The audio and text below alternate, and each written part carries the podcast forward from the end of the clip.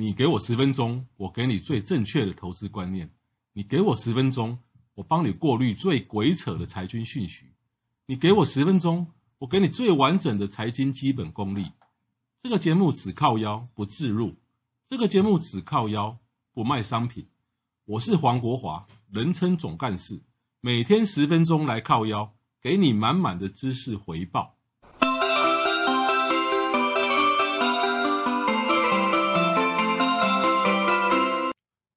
欢迎再度收听《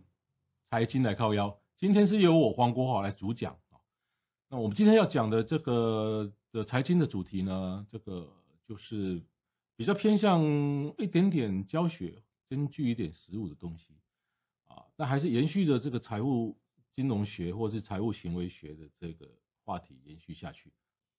那今天要提的就是资产配置跟避险有必要性吗？尤其是对我们个人投资者来讲。有必要性吗？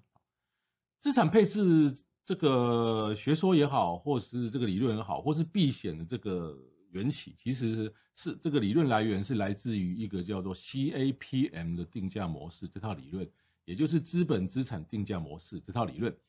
那这套理论呢，他们是认为说，只要投资配置得宜，部位之间会抵消个别风险，那唯一的风险只剩下大盘，也就是总体经济。那么，在这个资产配置跟避险呢，最有名的哦，我们一开始我们来公告贺哈，公告，在上个世纪的最后几年呢，有一家叫做 LTCM 长期资本啊这个信用公司，那它是由两个很厉害的这个诺贝尔经济学奖哈，那个分别是一九九七年的诺贝尔经济学奖得主这个 Robert Morton，还有另外同样一年。呃的另外一个得主了，Malone Schultz 啊，他们所共同成立的，这两个是天才型，然后再搭配搭配几个那个华尔街超级超级的那种大金主，以及很有很有经验的一些一些专家共同组织的这个公司，然后呢，他们就认为说，呃，他们这个理论是这样，比方说我我持有一大堆 A 资产啊，这 A 资产当然会会有下跌的风险嘛，对，然后呢，他们他们认为说。呃，我只要去找到一个 B 资产跟这个 A 资产的的这个走这个走势呢有相反哦，有相反的关系，有哦，就所谓的反向关系。那么来讲，我持有这个 A 资产，我再我再布有一点这个 B 资产，那就会可以避免掉我持有这么大一一笔 A 资产的一个一个那个价格的大那个大幅度的这个波动。啊，这家个 LTCM 在一九九四年成立，在一九九五、一九九六年赚大钱。那到了一九九七的时候，一九九八的时候呢，他们布布了就是非常多大量的西欧啊，比如说像德德国、像丹麦、像比利时啊，巴拉巴拉的政府债券跟啊优质的公司债。可是我觉得其实这样也就算了。可是呢，他们利用这个啊，那个大那个电脑啊，去计算、去收集很庞大、很庞非常庞大的资料，也是也就是我们今天讲的大数据，然后去算出说，哎。这个俄罗斯的这个公债哈，跟这些西欧的这些这些公债或者是或是公司债有反向的关系，有非常非常清楚的关系的的反向关系。所以呢，在一九九七的时候，他们除了布布这些这个西欧的债券公司外，他们基于避险跟这个资产配置的理由，所以也布了啊相同方向的俄罗斯公债、俄罗斯政府债券。然后呢，你我都知道这个俄罗斯空的俄罗斯的那个卢布会有贬值风险，我们都知道了。华尔街跟诺贝尔学奖会不知道吗？他们当然知道，他们当然也也很怕，就是万一我买我因为避险买俄罗斯债券，可是俄罗斯债券如果它的它的那个俄罗斯卢布贬值，那不就是把我我整个避险都功亏一篑吗？哎，所以这些家伙很厉害哦，他们去找到欧洲一些金融机构，好，请他们去设计出一些就是。可以避险这个卢那个卢卢布贬值的一些交那个交易工具，好，那一开始这一些俄罗斯的金融金融机构，他们还不怎么会设计的，这这个公司这这一些天才去教那些俄罗斯的一些中小型的一些金融机构哦，如何设计，然后如何开发，然后呢啊，然后 L T 线去跟他们啊去去找他们下单啊，然后避险，其实是找他们来对做就对了啊，可是万没有想到，第一。俄罗斯真俄罗斯卢布真的大大幅贬值。第二，这些这些俄罗斯的这个小中小型金融的机构呢，违约的违约，倒闭的倒闭。好，那势必那造成整个这个 LTC 整个大部位呢无法避险，而且是越避越险。在一九九八年的的时候，这个这个这个呃，怎么说呢？本来这两个工具是正向，结果到了一九九八年变反向，所以都是两头赔。西欧的债券也赔，俄罗斯的债券也赔，再加上俄罗斯的卢布也赔，再加上那些那些俄罗斯金融金融机构的违约跟倒闭，所以呢，不到三年四年，这家公司倒闭。好，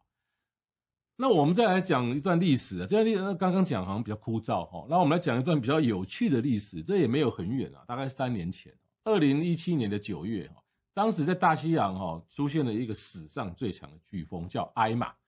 哦，他他的就是呃这个要侵袭这个加勒比海，好，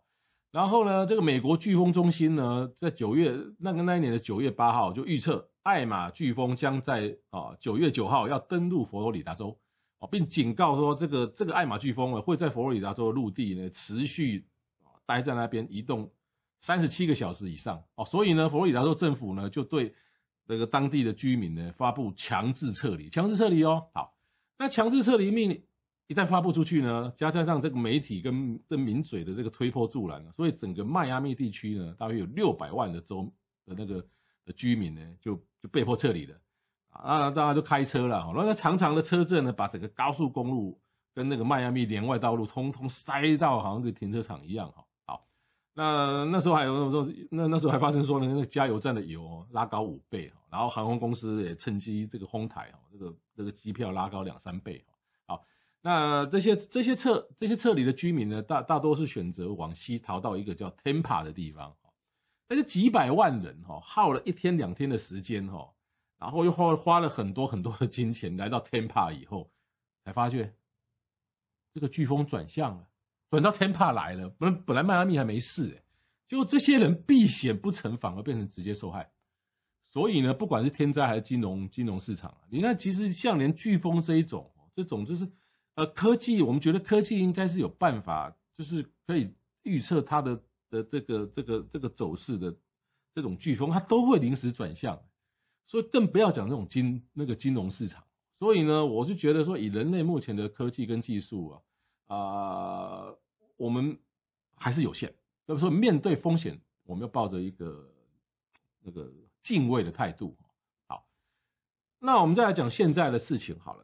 资产配置，什么叫资产配置呢？这个定义一大堆了哈。各位有兴趣自己一 Google 打资产配置，哇哩咧，各种广告、各种学说、各种理论、各种解释一大堆哈。那资产资产配置的用意就是延续我刚刚所提的，就是说我们一开始就是我们不要把那个那个鸡蛋放在同一个篮子上，然后说要分散，然后分散风险呢，分散再分散，分散再分散，好，然后来降低风险。首先我们要来厘清什么是风险。打个听，哇，风险都其实都就是下跌啊，其实风险不是下跌，风险不只是下跌。好，好，我认为风险有四个，金融金融资产的风险有四个，第一个叫流动性风险。第二个叫做价格波动过大的风险，第三个叫损失的风险，第四个叫道德性的风险。坦白来讲，就是没有一个资产，没有没有人能够啊、就是很完美的利用资产配置。去降低跌价风险。你问我有哪一个资产不会跌价？有哪一个？就即便是有，它的收益率可能是非常非常低。比如说定期存款。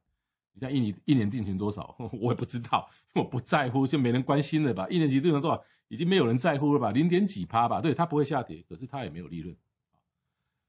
那最重要的是在流动性跟价格性啊，还有道德性。比如说，我我们举一个例子，说现在目前最大的资产配置的基金，哈，现在目前最大，全球最大哦，是那个贝莱德环球啊这家基金所，贝莱德基金所。发行的一档叫做环球资产配置基金，啊，环球资产配置基金，哦，好像周杰伦的饶舌歌，哈，有够难念的，哦。好，那我不是要替他广告，哈，也不是替他防广告，哈，我们只是来说，贝莱德这家投这家基金公司是真是全世界数一数二的大啦，规模啦，那里面的专家一堆，那都比你我你我都还厉害百倍了，里面的里面的的电脑知识啦，很多什么什么，还有里里扣扣无微不为，怎么样的技术都有，我们绝对比不上它。好，好，那我们来看这个基金的它的表现哈。好，那今年二零二零年，大家都知道，在二月到三月的时候，突然发生武汉肺炎，所以呢，当时所有金融市场都都出现了一波很大的跌价。好，那当然后来四月开始一路反弹，反弹到到二零二零年的啊九月、十月就一一路的又反弹。哦这是非常戏剧性的变化。那我们来看这一档基金它的波动性。这档基金它在二零二零年二月二十到三月二十三，也就是全世界的金融资金的金融市场在大幅走空的这段这个阶段，它的净值呢，这段这这呃这个这个期间它的净值跌幅百分之二十一点七 percent，是用美金计计算的哦。如果换成台币呢，是跌二十三，因为美元贬值。那同一个时期呢，那个美国 S M P 指数呢，跌幅三十三，道琼跌幅三十六 percent，台台股那个指数跌幅二十六，台积电跌幅二十三点八。好，你听众听听到这里，用做灰对不对？那我们我们再讲一次哦，这一家贝莱德环球资金啊资产配置资金，哦，有够老舍，抱怨第二次，在那个时间跌二十一点七，S&P 道琼好跌的比较多一点。三十三到三十六，可是我们台股才跌二十六，台积电甚至才跌二十三趴，也就是说什么呢？也就是说，他经过了这么多人的努力，然后号称他有非常非常大的资产配置，而且他还真的做了非常非常多分散分各种分散的投资，什么股债啦、期货、选择权的利扣扣，你想得到、你想想不到的，通通配置下去了，结果呢，它的波动性呢也没有降低啊，那。听众一定会认为说，哇，真的好差啦，那干不要把它记起来啊，对不对？那干嘛去在乎波动性呢？这个叫事后诸葛。大家知道啊，我为什么要注重波动性？比方说，A 资产，它在如果有某一个资产，它在这个全球金融市场大跌的时候，它跌跌幅相对低，这有什么好处呢？第一个好处就是，如果万一啊，比如说我今年来讲，万一你在三月底的时候缺钱，你非得卖金融是你你手上的投资不可。先不要管当时你判断是会涨还是跌，如果你碰到了缺钱你要卖的时候，你是不是希望你所买的的的的资金的波动性可以少一点？比如说大盘跌三成，我这个东西如果可以上可以跌个十趴，那是不是我的损失也比较少？这个叫做波动性风险。所以波动性风险不是说啊损失那个损失跟跌价的风险。而是在于说，如果因为你个人或公司因素，有个公司因为财务或是因为现金因素，而我必须必须要去处置这个金融市场资产的时候，我我可不可以能，我可不可以找到一个波动比较小的，让我在这种我被迫被迫砍投资部位的时候损失比较小？那我们来看看这个这个全球最大的配置基金，它经过这么这么努力、这么完善、这么多技巧的一个。资产配置，结果呢，它的波动性没有降低，啊，所以呢，啊，所以谈到这里呢，就得到一个结论了。你说资产配置真的有效吗？我个人来讲是持非常非常这个存疑的态度啊。就是第一，即便是那种超级大那么厉害的机构，他们也做不到这个降低波动性，更何况是我们个人。好，好，那以上的节目是到到此为止哈。那明天同一时间，请继续收听。财经来靠腰，谢谢，再见。